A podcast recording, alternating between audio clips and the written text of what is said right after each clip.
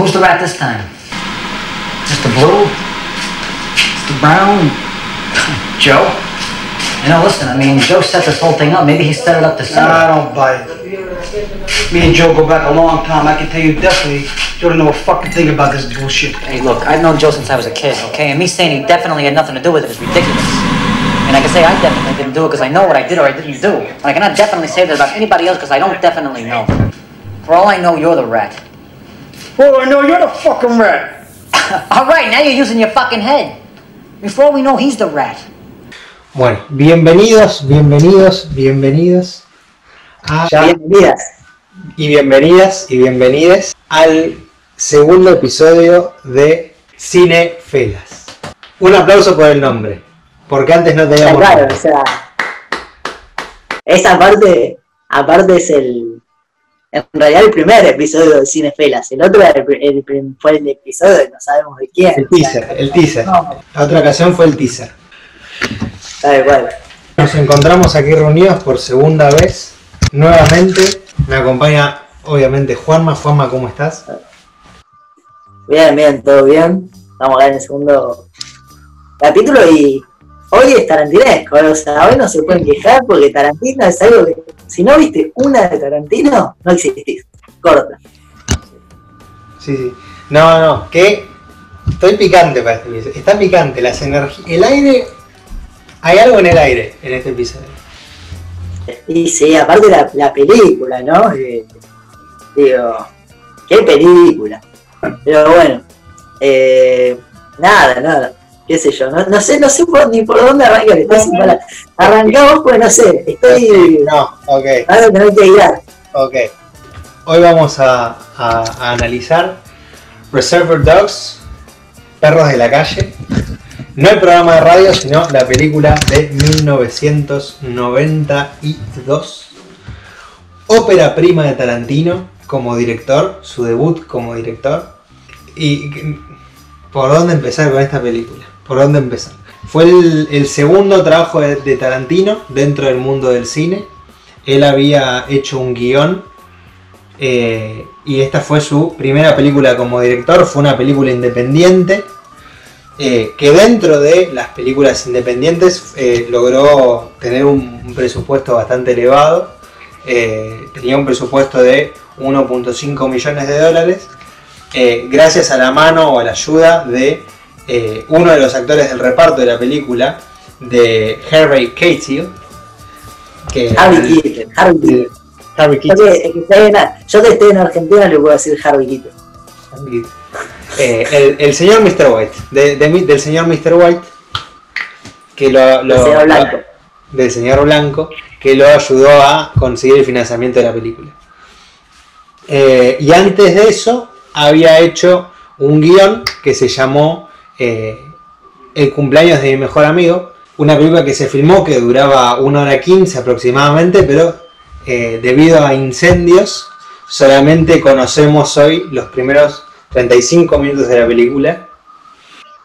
Eh, Sí, los primeros, 30 los primeros 36 de hecho. 36. Este, Y una, una anécdota un poco gratuita, pero que hablando de Tarantino sirve para construir eh, el personaje alrededor del director, ¿no? Que justamente yo creo que en cualquier otro director tal vez no, es, no importa, pero en Tarantino le da ese aire, que, que es un poco lo que lo caracteriza como director. Y sí, nada, Tarantino, bueno, no terminó el colegio, es eh, una, un tipo que no ha terminado el colegio, eh, bastante rebelde, de hecho lo llevaron preso por, por robarse un libro una vez, bueno, cuestiones anecdóticas, eh, y se metió en el mundo del cine porque primero trabajaba en un cine porno, Eh, y después de trabajar en un cine porno, eh, nada, empezó, trabajó creo que cinco años en un, en un videoclub, y bueno, empezó a escribir. De hecho, los primeros guiones que, los primeros guiones que escribió Tarantino, incluso, eh, primero escribe, bueno, My, Birth- My Birthday's eh, Friend, o My Friend's Birthday, no sé cómo se llama bien, o, bueno, La boda de mi mejor amigo, al castellano. Que, bueno, es esta película que decía Teo, que no está completa, solo queda eh, la primera mitad. Pero después escribió otro guion, de los cuales salieron eh, True Romance, que es una película que la dirigió creo que eh, Robert Rodríguez, se la compraron y después otra que dirigió Oliver Stone. y nada, Tarantino, eso, empezó escribiendo esos guiones y de hecho la película Perros de la Calle, que es de lo que vamos a hablar hoy, ya yendo un poco a, a nuestro destino, la iba a grabar con sus amigos del videoclub y bueno, de repente conoció un amigo a la esposa de un tipo que era profesor de teatro y llegó hasta Harvey Keitel y a Harvey Keitel le gustó y dijo quiero poner plata acá, quiero actuar. Fueron a hacer eh, unos castings y ahí conocieron a, a Mr. Pink y a Mr. Blonde y bueno, y se fue armando, ¿no? El gran reparto que tiene la película. Y, de hecho, Harvey Keitel la quería dirigir. Y, y Tarantino le dijo, no, no, no, no, no, no entregó. Yo creo que es una muy buena película. Además, como que hay, hay un aire alrededor de la película, como que hay perros de la calle, no sé qué, pero no tenemos una figura, no hay una figura muy concreta acerca de, eh, de qué es perros de la, o, de, o de qué hay detrás de perros de la calle. Sí, sí, puede ser. Eh, creo que quizás la película en el momento que sale marca más desde, desde otros lados, viste, por ahí desde la forma de narrar, que digamos en ese momento esta forma de, de narrar no lineal, o sea, la película, viste, empieza desde después del robo, después se va antes del robo, nunca te muestra el robo, de hecho. Eh, nada, o sea, la película se mueve en un entorno que no era el común, si bien había otras películas que ya lo habían hecho, pero en ese momento no era lo común, no era lo normal. Y además de que fue un director que impuso un estilo totalmente diferente, quebró con todas las normas y, y un poco fue eso también lo que, lo que le hizo saltar y lo que construyó, eh, valga la redundancia, al personaje de Tarantino y, y todo lo que hay alrededor de su cine. Sí, tal cual, de hecho, después de esta, la segunda película que saca es Pulp Fiction, que es eh, De nuevo. la película, digo, de Tarantino creo que es la película. O sea, por lo menos digo en el, en el ámbito social, de, de entre gente que vio cine y que no vio tanto cine, o sea, Pulp Fiction es la más conocida, digamos, y la que más ha marcado. Pero bueno, vamos volviendo a, a Reservoir Dogs, que es lo que nos compete el día de hoy. Este, nada, yo primero quería marcar la, el paralelismo entre Reservoir Dogs y La Casa de Papel. Sí, importantísimo, importantísimo. Una clave, una clave y un lineamiento que marca el progreso de- del cine.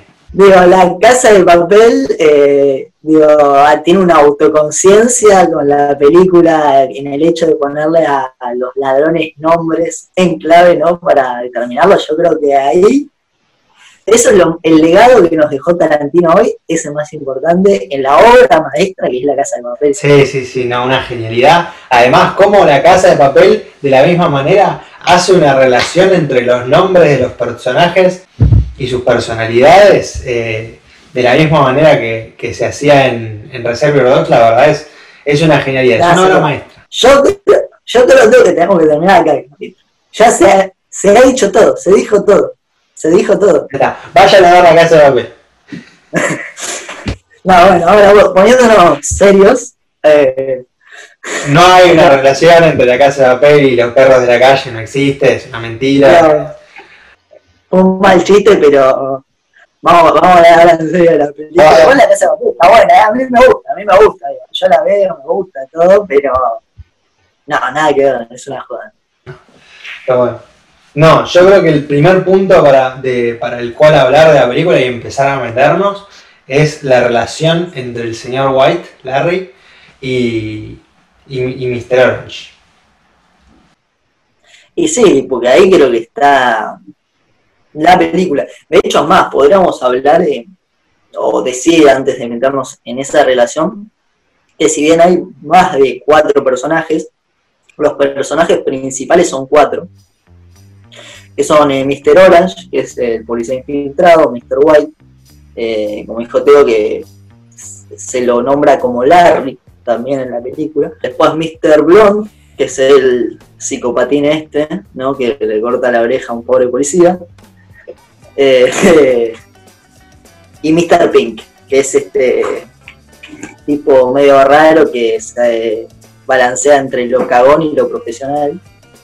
Pero nada, esa es básicamente un resumen de cada personaje, pero sí, hablando un poco de lo que es la relación entre Mr. Orange y Mr. White, cómo se marca una relación casi eh, paternal, ¿no? De, digo, paternal de padre e hijo. Sí, sí, sí. Eh, o sea, desde, desde la primera escena a Mr. Orange y Mr. White nos los muestran juntos en pantalla, uno al lado del otro.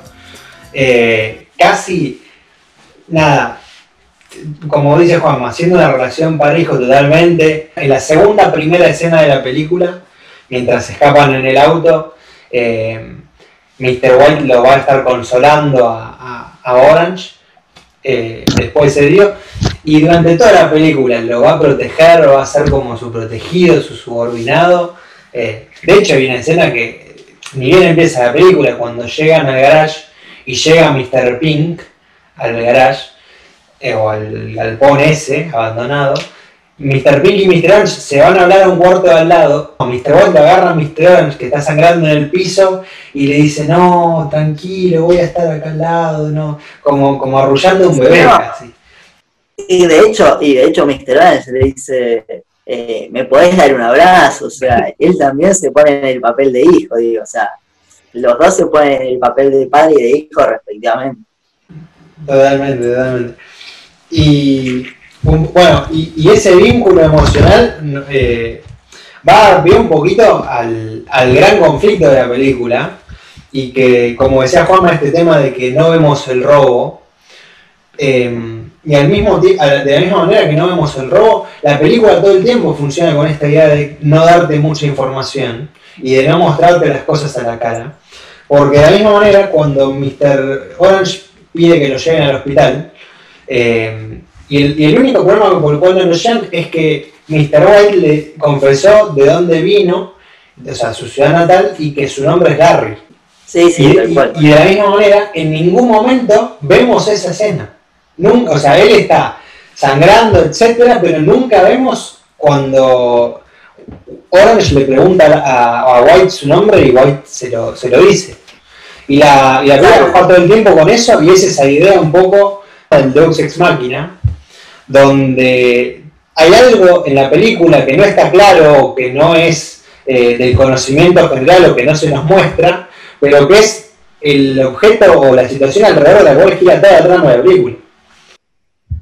No, claro, claro, es esta idea de, o sea, digo, el, Deus- el Deus Ex Machina aparece en esta película como aparece en otras, y es siempre algo que se usa dentro del guion o dentro de la trama, eh, para que la trama y el guion sigan. O sea, digamos, si el señor Blanco o Mr. White nunca le hubiera dicho a Mr. Orange su nombre, dónde vivía, o sea, si nunca le hubiera dado esos datos de vital importancia, tranquilamente lo podrían haber dejado eh, en el hospital y ellos se iban y listo, le salía mal el robo y pum.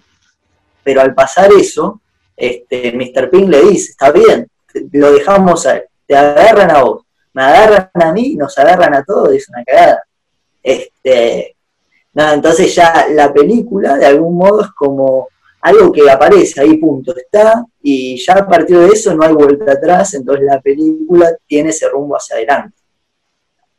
O sea, en relación a, esto del Deus Ex Máquina y de cómo cuentan, eh, primero hablando un poco de, la personalidad de los cuatro personajes, que, digamos, o sea, acá dos cosas, digamos, hay, una, hay un muy buen desarrollo de los personajes, eh, sobre todo de los cuatro principales, pero de todos en general, eh, y esto, lo increíble, lo interesante quizás de la película, es que mm, se le va a dar mucha trascendencia al guion. Y esto es importante, porque no todos los directores eh, guionan sus películas. Es decir, Tarantino tiene esa particularidad, que todas las películas que, bueno, no, eh, salvo una, creo, pero generalmente todas sus películas eh, son guiones de él. Y digamos que primero en, los guiones de Tarantino, no solo en Reservoir Dogs, sino digo, en todas, eh, me parece que hay algo de esta cosa que lo hace tan interesante para el general del público. No estos guiones, o mejor dicho, estas charlas que, que por ahí no ameritan de mucho movimiento corporal de los personajes, simplemente con decir una frase, la forma de decir que algún gesto ya te atrapa, eh, no, ¿qué es esto que pasa en el galpón? O sea, pensemos esto, ellos están en un galpón nada más y quizás con una cámara en movimiento y los personajes eh, hablando casi como en una escena teatral, ya la película te engancha ahí. Sí, te van Y tenemos esta charla entre, entre Mr. White y Mr. Pink, eh, el- bueno, en la cual se nos plantea este conflicto y empiezan un poco como... Es una charla muy bien introducida porque te empiezan a contar un poco todo lo que salió mal en el robo. Y, vas entendiendo un poco to- todos los papeles que van a tener que jugar en la trama. Que al principio te presentaron a los personajes, pero y ahí te, y te empiezan a introducir como, bueno, Joe es el líder y tenemos que hacer que venga para conseguir un doctor. Eh, después está el tema de Mr. Blunt que entró a los tiros en, en pleno asalto y que justo después eh, va a aparecer. Entonces, cómo los, los- los va presentando es- en, en estas charlas, eh, en el rol incluso en el que cumplieron el asalto, como Mr. Blue no se sabe el paradero y Mr. Brown está muerto. Y después los, los va a hacer chocar cuando llega Mr. Blunt, el señor Rubio. Y un, y un poco ahí se van a. O sea, todo ese conflicto que había entre los personajes se van a terminar unificando por, por el factor de el policía que tienen atrapado. Sí, tal cual. eh, y acá varias cosas, o sea, primero metiéndonos en la, en la personalidad de cada uno, que nos vamos a meter.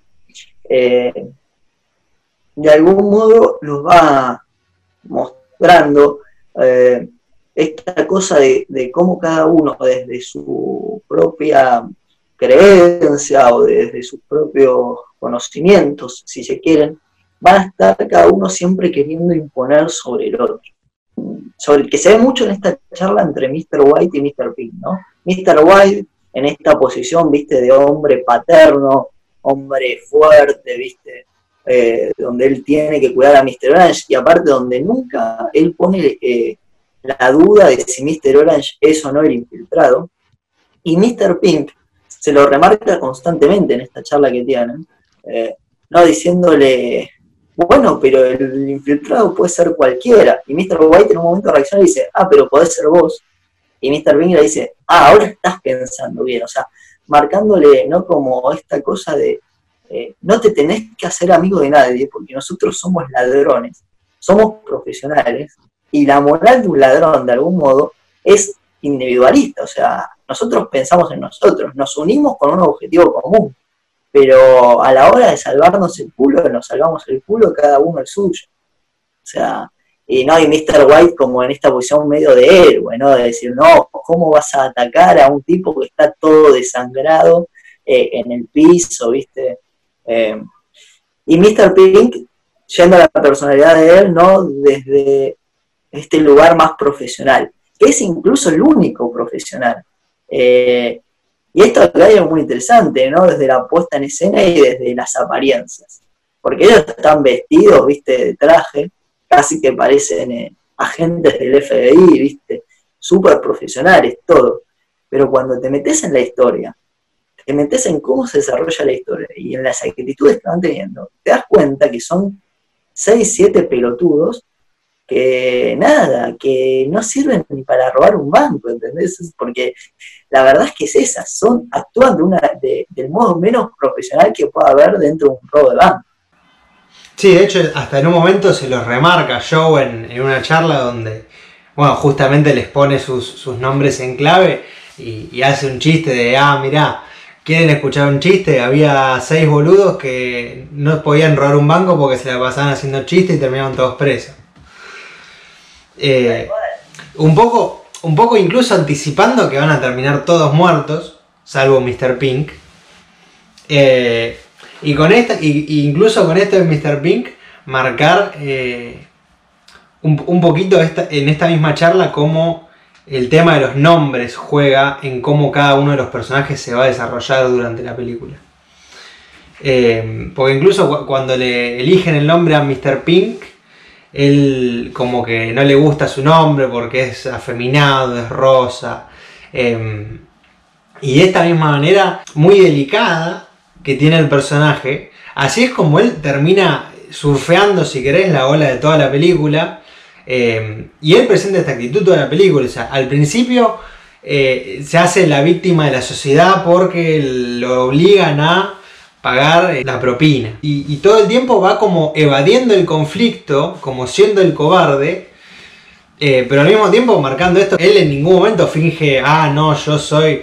No, él se la banca, él va por su lado, él se quiere salvar él mismo. Y, y, y es, es casi el, el alter ego, si queremos, de Mr. White, que prefiere salvar a un compañero y morir por eso que, que salvarse a sí mismo. De hecho, hay, un, hay una escena que a mí me resulta muy graciosa, que es cuando tienen al policía y Mr. Pink le pega una piña al policía y casi que se va para atrás como si le hubieran pegado una piña a él, como que no. El personaje no, no puede ni pegar una piña. No, total, total.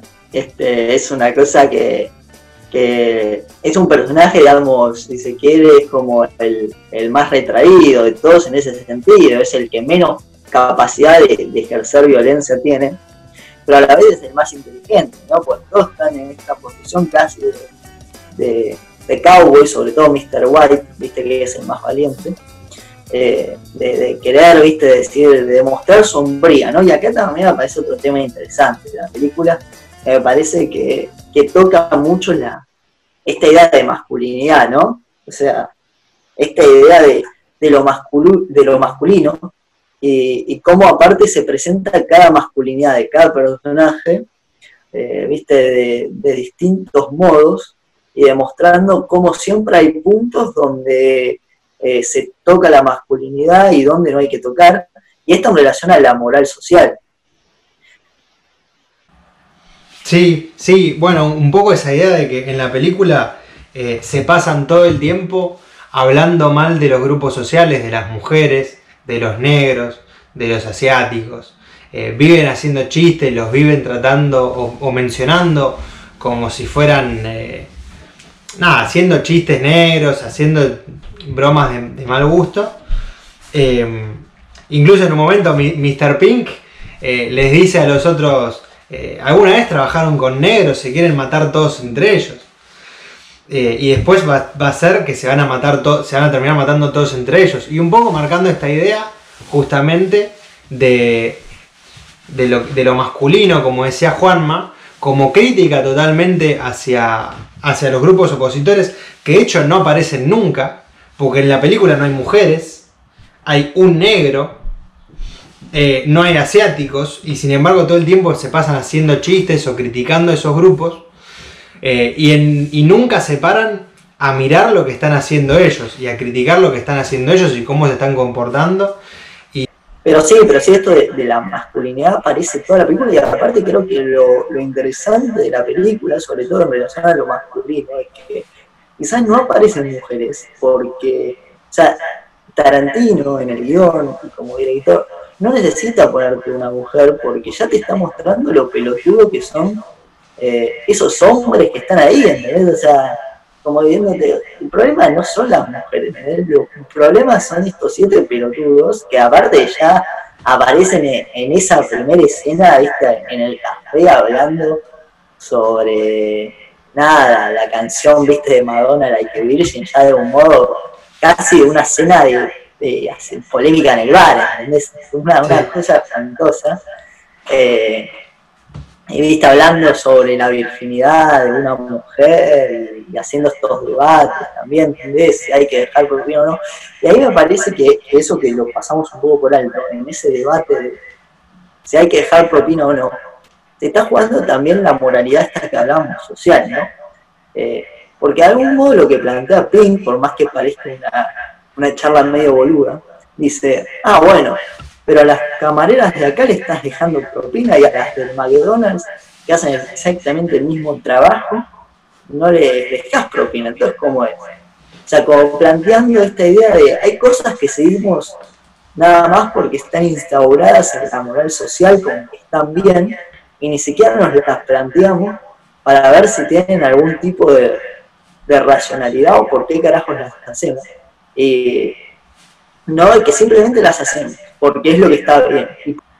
Sí, tal cual. Sí, y, y, esta, y esta idea que, un poco lo que vos decías, que, bueno, sí, que está toda la película, pero como de la falta de conciencia, yo creo que, por, ponerlo en pocas palabras, la falta de conciencia social que hay eh, acerca de un montón de temas, tanto acerca de cómo eh, a veces vamos guiados inconscientemente, eh, y también volviendo a lo anterior, de cómo a veces justamente no vemos, no vemos el polvo en el, o, como se dice, no vemos el, no vemos el ladrillo en el ojo propio. Sí, la, sí, tal cual, vemos la paja en el ojo ajeno, tal cual.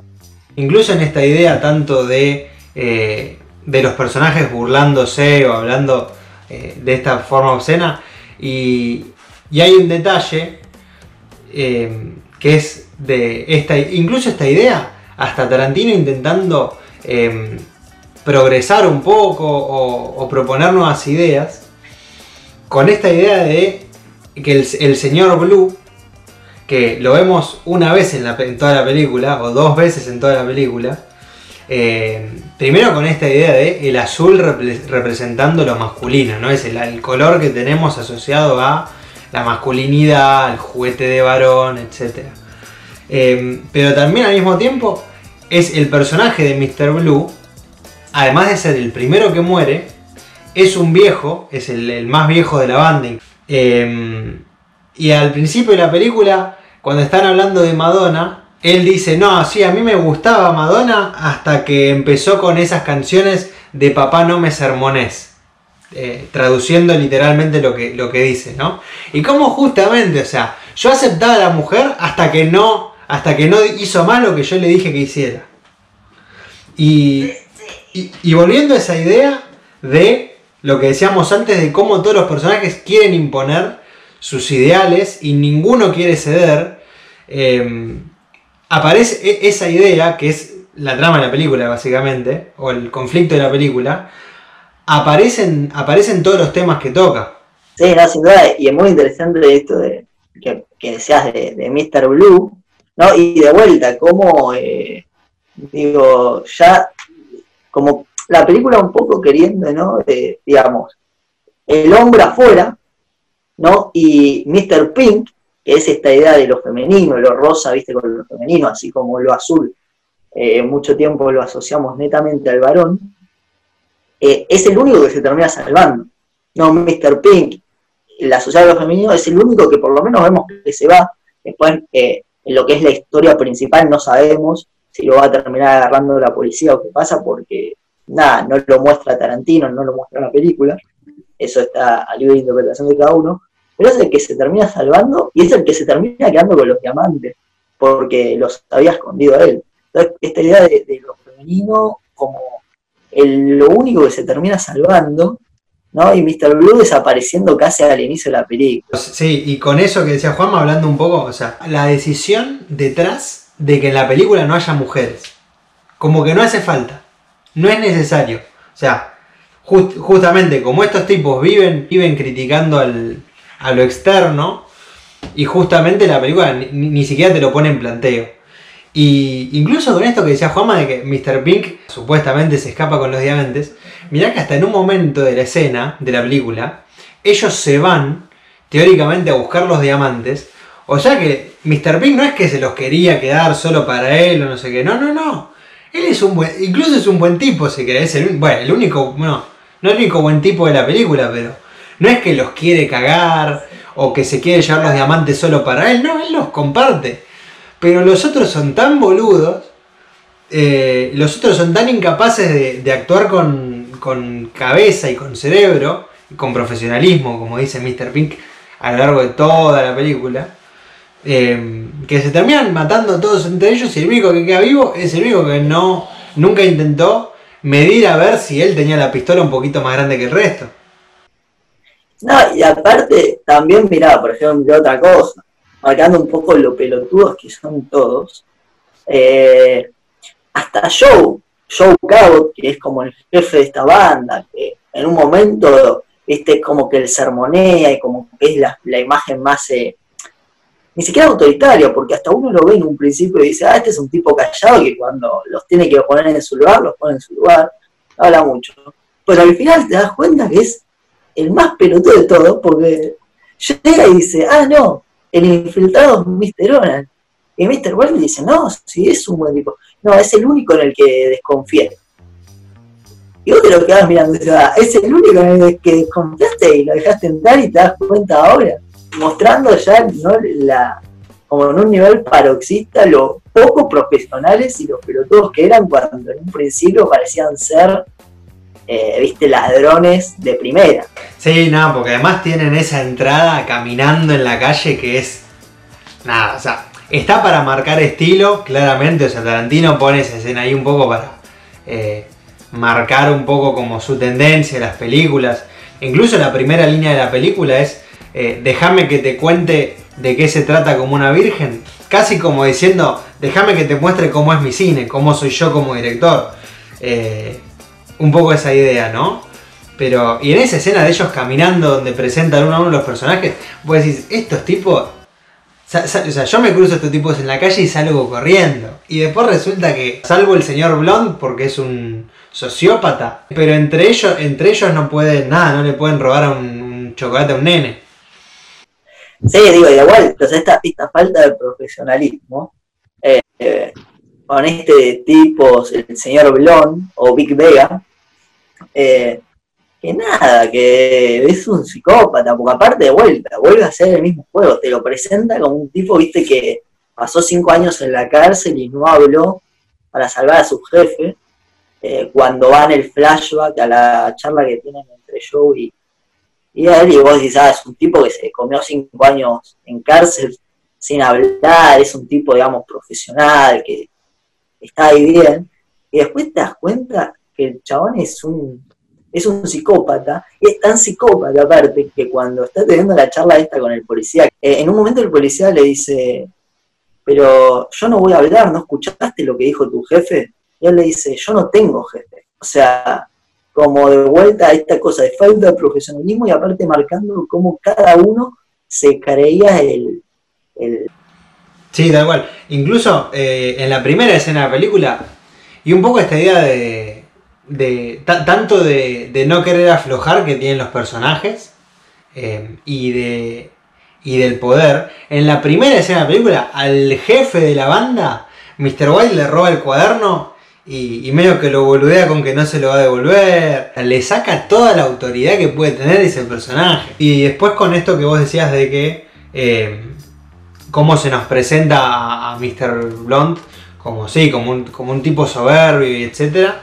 Y volviendo un poquito al, al guion y a la trama, eh, esta idea de cómo nos presenta Tarantino la información, de que en esta charla que tiene en, en los flashbacks, donde vemos que Joe va como reuniendo a los personajes, si querés, y tiene esta charla con Mr. Blunt, eh, y no se menciona que, o sea, se menciona que Mr. Blonde estuvo en la calle, pero no se menciona que estuvo callado porque había hecho un trabajo para el papá de Eddie, para Joe. Y como eso al final de la película, ese detalle que no te da Tarantino, va a ser lo que pegue la vuelta en la película al final y, digan, y, decían matar a Mr. Orange y bueno, y desencadena el tiroteo, eh, que va a ser como nada, como el conflicto final, eh, muy, muy, muy western además, muy, muy una película del oeste. Sí, total. Yo, yo creo que ahí, primero, marcar también esta cosa de, de que decíamos, ¿no? De, de cada uno queriendo imponerse, de cada uno queriendo decir, no, lo que yo digo es lo que está bien. Como, eh, por ejemplo, cuando ellos están discutiendo, sobre todo Mr. White y Mr. Pink, y aparece Mr. Blonde, aparte, aparte, viste, aparece en una posición así medio canchera, tomándose un vasito de coca. Y vos sabés, como diciendo, ¿qué pasa? ¿Todo, todo tranqui? No, papá. Eh, y, y aparece y están los tres ahí discutiendo, ¿viste? Discutiendo a ver quién es el infiltrado, ¿viste? Cada uno queriendo poner su posición. Hasta que Mr. Blonde en un momento le dice, ah, no, tengo un, les traje algo, ¿viste? Dice, eh, ¿qué, ¿qué tenés? Venga, acompáñame. Va auto. Y bueno, y ahí está primero esa toma espectacular que hace contrapicada desde abajo Tarantino, que están los tres mirando el baúl. Eh, digo que, se, que es una toma que no la inventó Tarantino, pero que sí la va a usar en muchas de sus películas, digo, la va a volver a usar en, en esa escena tan famosa. La usa en Pulp Fiction y la usa sobre todo, la, a mí la que más me quedó es eh, la de la de Bastardo sin Gloria, eh, cuando están, eh, a- le están haciendo la cruz en la frente al nazi con un cuchillo, viste que están eh, Hans Landa y el oso judío ahí, los dos mirando, eh, como diciendo, mirá cómo te, te garchamos, ¿no? Una cosa así medio Sí, no, que le hicieron, le hicieron la, la, la frente al judío, le marcaron la frente y, y Hans Landa dice, "Le estás- le- tenés, tenés mano con el cuchillo. Tal cual, tal cual, le marcan las básicas, no así ese. Pero bueno, digo, igual, igual va a aparecer esta toma. eh, y bueno, y ahí a lo que iba un poco antes es, eh, aparece el policía y cómo esta discusión tan ferviente que tenía antes, que tenían antes los tres, cuando aparece este enemigo común, se desarma. Este y los tres mirándolo así canchero, uh, traelo que le vamos a hacer de todo como de repente cuando aparece alguien donde poner todos esos problemas que tenían entre ellos y esto que hablamos de la película que se la pasan hablando de las mujeres de los negros viste bueno cuando aparece el enemigo común lo sentamos y ya nos olvidamos de nuestros problemas Y le damos entre todos. Sí, sí, sí. Sí, sí, sí. Eh, de nuevo, o sea, incluso, eh, o sea, no hay que olvidarse de que, digo, los personajes están simbolizando actitudes que vemos día a día, em, pero sin tampoco ponernos a dar un discurso social. Esta idea de em, cómo cada uno, eh, cómo se viven peleando entre ellos, se viven buscando a ese, a ese enemigo externo. em, y se terminan uniendo en este momento en el que aparece el policía e incluso después, sobre el final de la película, eh, antes de que se desate todo el problema que, que- de que van a matar a Mr. Orange y llegan y no saben quién es el culpable, etc., eh, Eddie lo primero que hace es matar a ese policía, mata al enemigo en común y a base de eso se van a, se van a empezar a, tirar mierda entre todos ellos. Por, pero principalmente porque no tienen, no tienen ese enemigo externo, como vos decías, que los incite a no pelearse entre ellos. Sí, ¿no? Y aparte, eh, yendo un poco más a la personalidad de Eddie, ¿no? Que aparte tiene esa adjetivación de Eddie el bueno. eh, primero Eddie, cuando ve al policía, eh, nada, le dice a Mr. Brown, ¿para qué carajo trajiste un policía? ¿No ves que no te va a decir nada? Aparte era un policía que había estado hace tres meses, que era un dolobu, en- ahí no sabía nada. Y le dice, ¿para qué carajo lo trajiste? No lo mates, no le hagas nada, no te va a decir nada. Eh, y después él mismo, que había dado esa orden, ya al final de la película lo mata, o sea, como eh, siendo tan imbécil que no puede mantener la congruencia media hora, ¿entendés? De, de- de película, o sea, decir primero una cosa y después termina haciendo la otra. O sea, y, esa cosa que tienen los personajes de que actúan sin pensar, ¿no? Siempre creyendo que todo lo que hacen está bien y cuando se cansan, pum, lo cago a ti.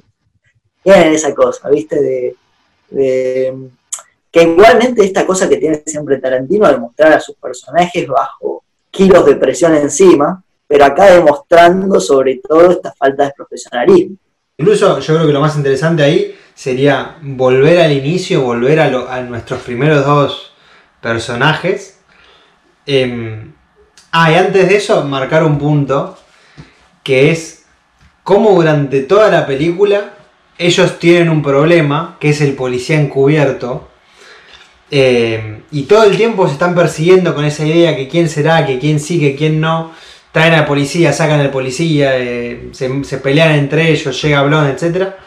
Y todo el tiempo tienen al policía tirado en un costado muerto y no lo pueden ver. O sea, tienen como la solución frente a sus ojos y hasta que no es demasiado tarde no la logran ver. E incluso cuando alguien la, la señala, sale esta idea, y acá en- entraría lo que decíamos de la moral, salta Mr. White a, a defenderlo, cómo lo, cómo lo lleva y cómo lo protege hasta las últimas consecuencias y al final eh, se le termina dando vuelta la tortilla y, y el personaje de Mr. White es como, bueno, hasta acá llegó lealtad, si querés, o sea. Sí, yendo un poco a lo a lo que hablábamos de Mr. Orange, eh, es un personaje que, bueno, ahora nos vamos a meter con ese personaje porque me parece que, tiene escondido bastante de lo que en cine se suele llamar autoconciencia. Sí, totalmente. Eh, tanto a nivel de la trama como, como en, los pequeños detalles que tiene el personaje.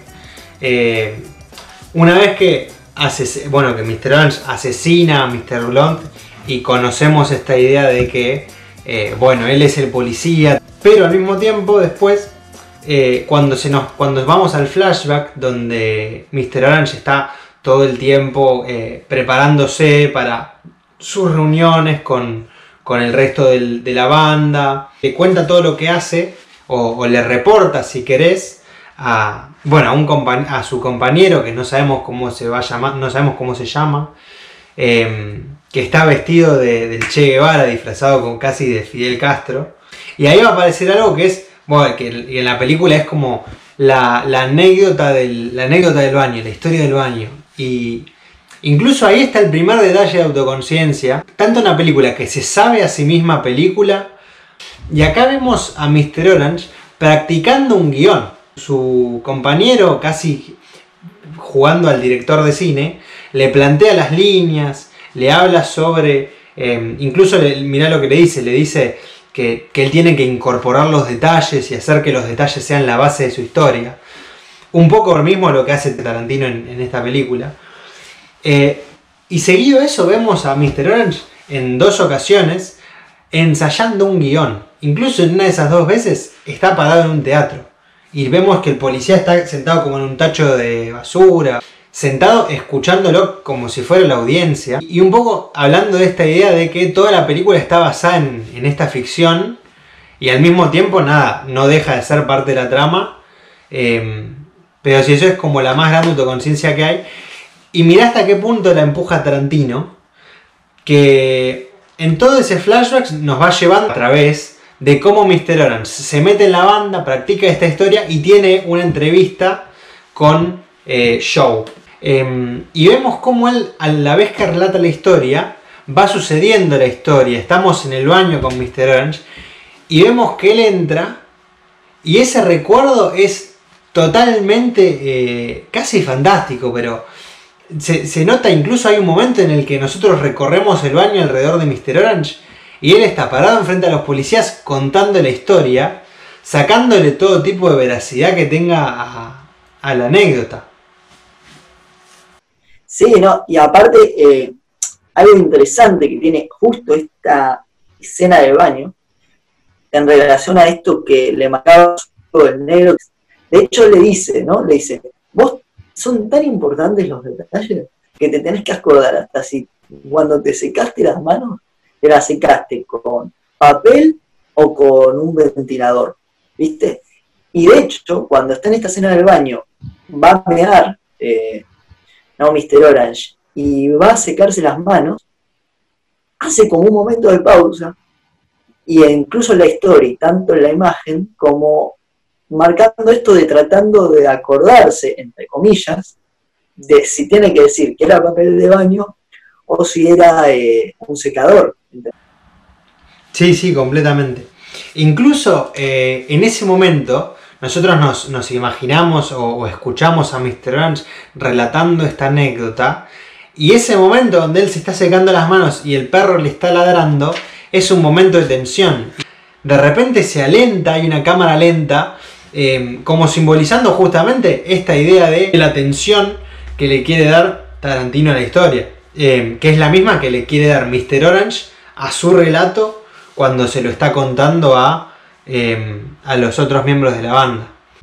Sí, y aparte esta idea de Mr. Orange como representación de la autoconciencia de la película se ve también eh, en un detalle que quizás pasa desapercibido, pero los títulos de la película aparecen en naranja, que quizás parece algo que, que pasa así desapercibido, pero digo, o sea, fíjate, los títulos de la película, o sea, donde te marcan los directores, directores de sonido, o sea, todas las películas, todas las personas, perdón, que participan en la película, eh, están del color naranja, es decir, como, como Mr. Orange, como representación, ¿no? De, digo, de la autoconciencia de lo que es hacer una película, y, sobre todo esto como una idea de, esta idea de, del cine como engaño, y, y que Mr. Orange está engañando a los otros personajes, cómo el cine de algún modo nos engaña a nosotros, pero no desde un lado despectivo de la palabra engaño, o sea, no de un lado malo, sino desde, desde un lado es, el cine es lo que yo como director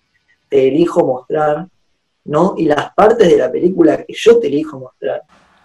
Sí, totalmente, totalmente. Y después en esta escena donde vemos a, Mr. Orange eh, preparándose el día antes del robo justamente, em, vemos un poco esto de cómo eh, Mr. Orange se habla ante un espejo y como que incluso hasta que hasta incluso se quiere creer su propia verdad, vemos como dice, "No, bueno, sí, a vos te van a creer porque vos sos un tipo tranquilo." Y hace un poco de relación esa idea de, de Mr. Orange como eh, como incluso evaluando lo que cree o evaluando sus conceptos, porque es lo mismo que va a pasar, eh, bueno, casi al principio de la película, en la charla que ya mencionamos de Mr. White y Mr. Pink, que Mr. White va a ser el otro personaje que se esté mirando en espejo. Eh, y también, y, van a ser, primero que ya dijimos, son los dos personajes que están todo el tiempo conectados. Y son los dos personajes a los cuales más se les va a dar vuelta la tortilla porque Mr. White va a ser el que termine traicionado, si querés, por Mr. Orange, que era el personaje en el cual él confiaba y lo protegía, etc. Y Mr. Orange va a ser justamente el, culpable de eso, pero al mismo tiempo un poco va a... Vamos a ver cómo Mr. Orange toma cosas de los... o toma valores, o toma, toma como la idea de los ladrones. Y, me gustaría volver un poquito a la escena donde él está por, salir de su casa para meterse en el auto ya yendo al robo. a mí me parece que hay un, detalle simbólico muy interesante. es que él antes de salir se mira al espejo, como ya marcaste vos, el otro personaje que se mira mucho tiempo al espejo, Mr. White, eh, en esta escena donde él da la charla con Mr. Pink. Y dos cosas. Primero, en esos momentos que, ellos dos se miran al espejo, ¿no? Me parece que aparece el espejo como, como símbolo del reencuentro con uno mismo y de, el nunca olvidarse de, quién son en realidad, ¿no? Y digo, incluso ellos que son la pareja, si se quiere, de la película de padre e hijo, eh, viéndose, ¿no? Como los dos y encontrándose a sí mismos, y el segundo detalle simbólico muy interesante es que cuando él se mira al espejo y está por abrir la puerta, antes de salir, vuelve para atrás y la cámara enfoca su mano buscando un anillo entre monedas. Y esa idea ¿no? de sacar el anillo como símbolo de compromiso. Sí, sí, eh, justamente el anillo como simbolizando el compromiso, la lealtad que eso supone. Em, y, hasta incluso desde tres puntos de vista, o sea, la lealtad al grupo, que se desvanece enseguida, como ya dijimos, salvo cuando aparece el, policía, que es el famoso enemigo externo, la lealtad al grupo, la lealtad a uno mismo, que es esto de reencontrarse con uno mismo, la idea del espejo, eh, y la lealtad que cada uno tiene hacia, hacia quién es, y después la lealtad como arma. Que, y esto se introduce por el tema de que Mr. Orange casi que, le conviene esta relación que tiene con Mr. White y Mr. White lo protege, etc. Em, y, justamente se basa, todo se basa en las creencias y la lealtad de cada uno de ellos. Eh, y hasta qué punto llegan y hasta qué y, qué tan fuertes son y qué tan violentos son los personajes entre ellos que, terminan como terminan. Sí, sin duda. Y, y creo que, digamos, eh, bueno, ya la película la abordamos en muchos lados, pero sí, quizás hay uno que nos faltó. Eh, y me parece que marca como una línea horizontal, que es como una cuerda de la cual se va tirando la película, es la música y sobre todo la radio. O sea, digo, que esta música que vos nombrabas, que aparece fuerte en, la toma desde eh, el auto de los policías y vuelve a aparecer más bajita, también como representación un poco de esa música bajita, es como diciendo, bueno, los policías de algún modo están acá, que están representados en ese Mr. Orange. Digo, la radio y la música van a, seguir toda la película. O sea, primero, eh, digo, hay eh, cortes de la película donde está la pantalla en negro y se escucha la voz de un locutor hablando, eh, no como dándonos pie siempre a las siguientes escenas. Pero digo, la radio y la diégesis que hay con respecto a la música, ¿no? La diégesis de vuelta es eh, cuando se muestra cómo se pone la música de la puesta en escena.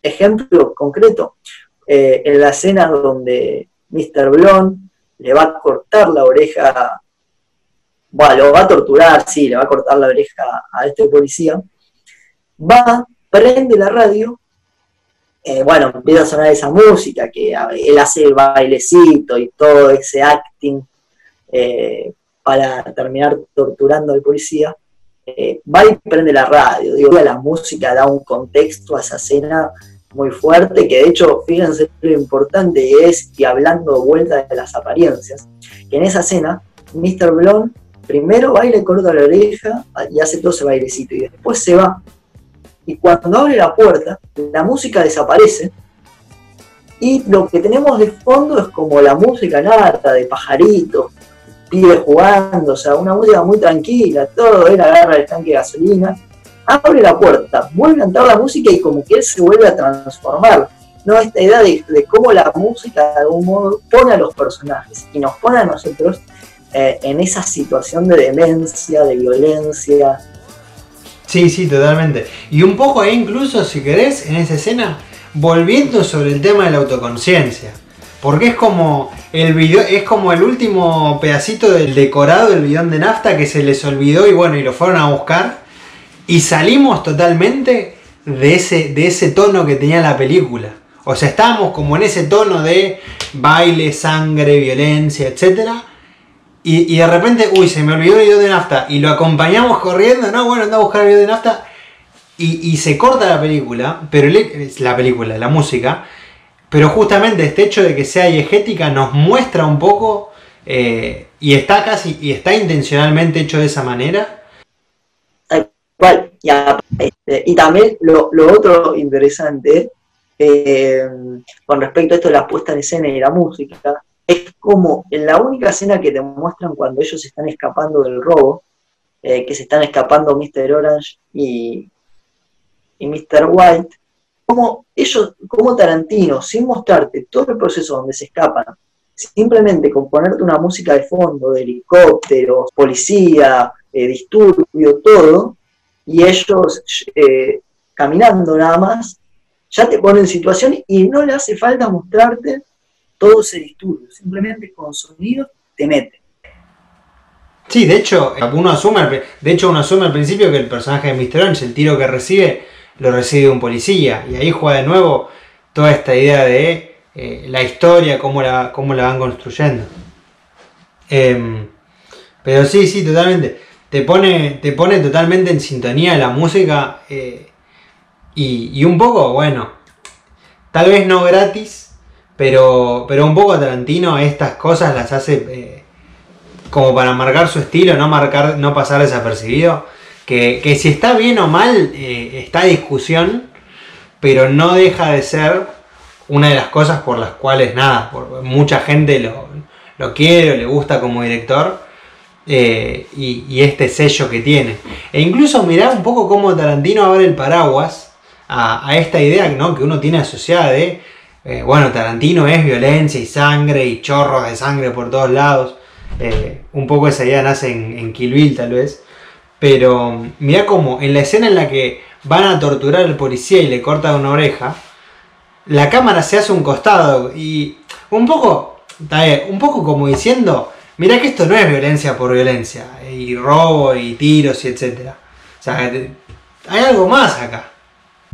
Claro, hay un para qué sea, hay como dos cosas. Hay, primero, o sea, la cámara se corre como también, o sea, fíjense, o sea, creo que, la cámara se corre un poco como, eh, y jugando con esta idea de, simplemente el sonido de vuelta que hablábamos, cómo con el sonido te mete, y también como diciendo, esto es tan feo, tan sangriento, que mejor no te lo muestro. O sea, esta idea no como de decirte, a veces lo que se muestra así todo sangriento y violento es terrible.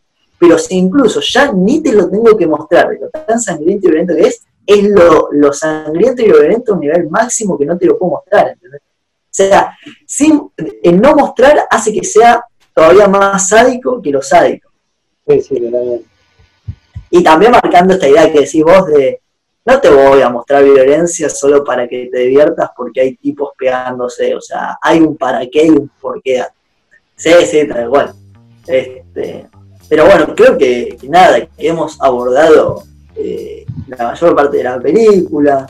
Bueno, después ahí lo ven a Teo que tiene el cartelito ese, para mí es la escena que más me hace reír de la película, que es para mí una de las mejores escenas de Tarantino, donde lo tenemos a, a Mr. Ange gritando I am gonna die. Eh, nada, muy divertido.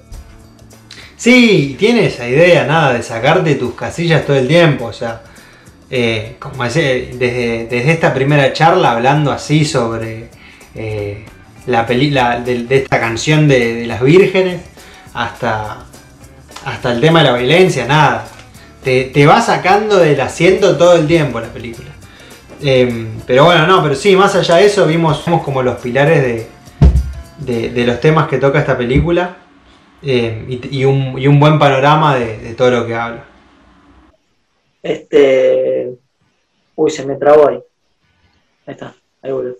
Pero sí, sin duda, o sea, digo, toca una, una gran cantidad de temas, desde un lado, eh, aparte muy atrapante, como es la historia principal, es decir, todos estos temas, viste, sin ponerse en un lugar eh, eh, burdo, lento, si se quiere, sino que, pa, eh, te mantenga el choto la película. Bueno, a mí es una película que me gusta mucho, Tarantino me gusta mucho, con esto no estoy inventando nada, mucha gente le, gusta mucho Tarantino, a mí me parece muy, divertido, me divierto mucho mirando las películas.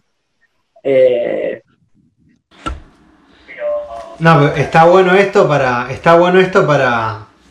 Para esta idea de, bueno, este. Porque es un director, además de que ahora está muy de moda, eh, salió su última película, etc.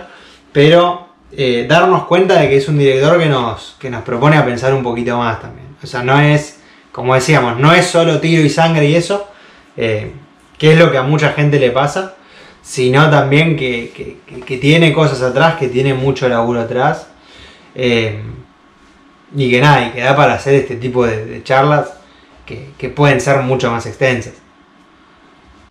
No, bueno, nada, gracias por haber, si, si hasta acá, gracias por haber llegado hasta el final. Eh, de vuelta, lo mismo, cosas que les hayan gustado, que les hayan disgustado, películas que les gustaría que analicemos, que nos digan, que analizar esta película, que es la mejor película que vi en mi vida, eh, o me gustaría que analicen esta película. y nada, si les gustó, si no les gustó, qué películas quieren que analicemos. Y nada, eh, dejen el like y suscríbanse al canal. Sí, no, sí, eh, muchas, nada, lo mismo, muchas gracias por, por ver, si vieron hasta el final. Eh, compartan con gente que piensen que, les puede gustar este tipo de, de videos. Y, nos vemos la, la semana que viene. That was the Partridge Family's Doesn't Somebody Want to Be Wanted? Followed by Edison Lighthouse's Love Grows Where My Rosemary Goes. SK Billy's super sounds of the 70s weekend just keeps on trucking.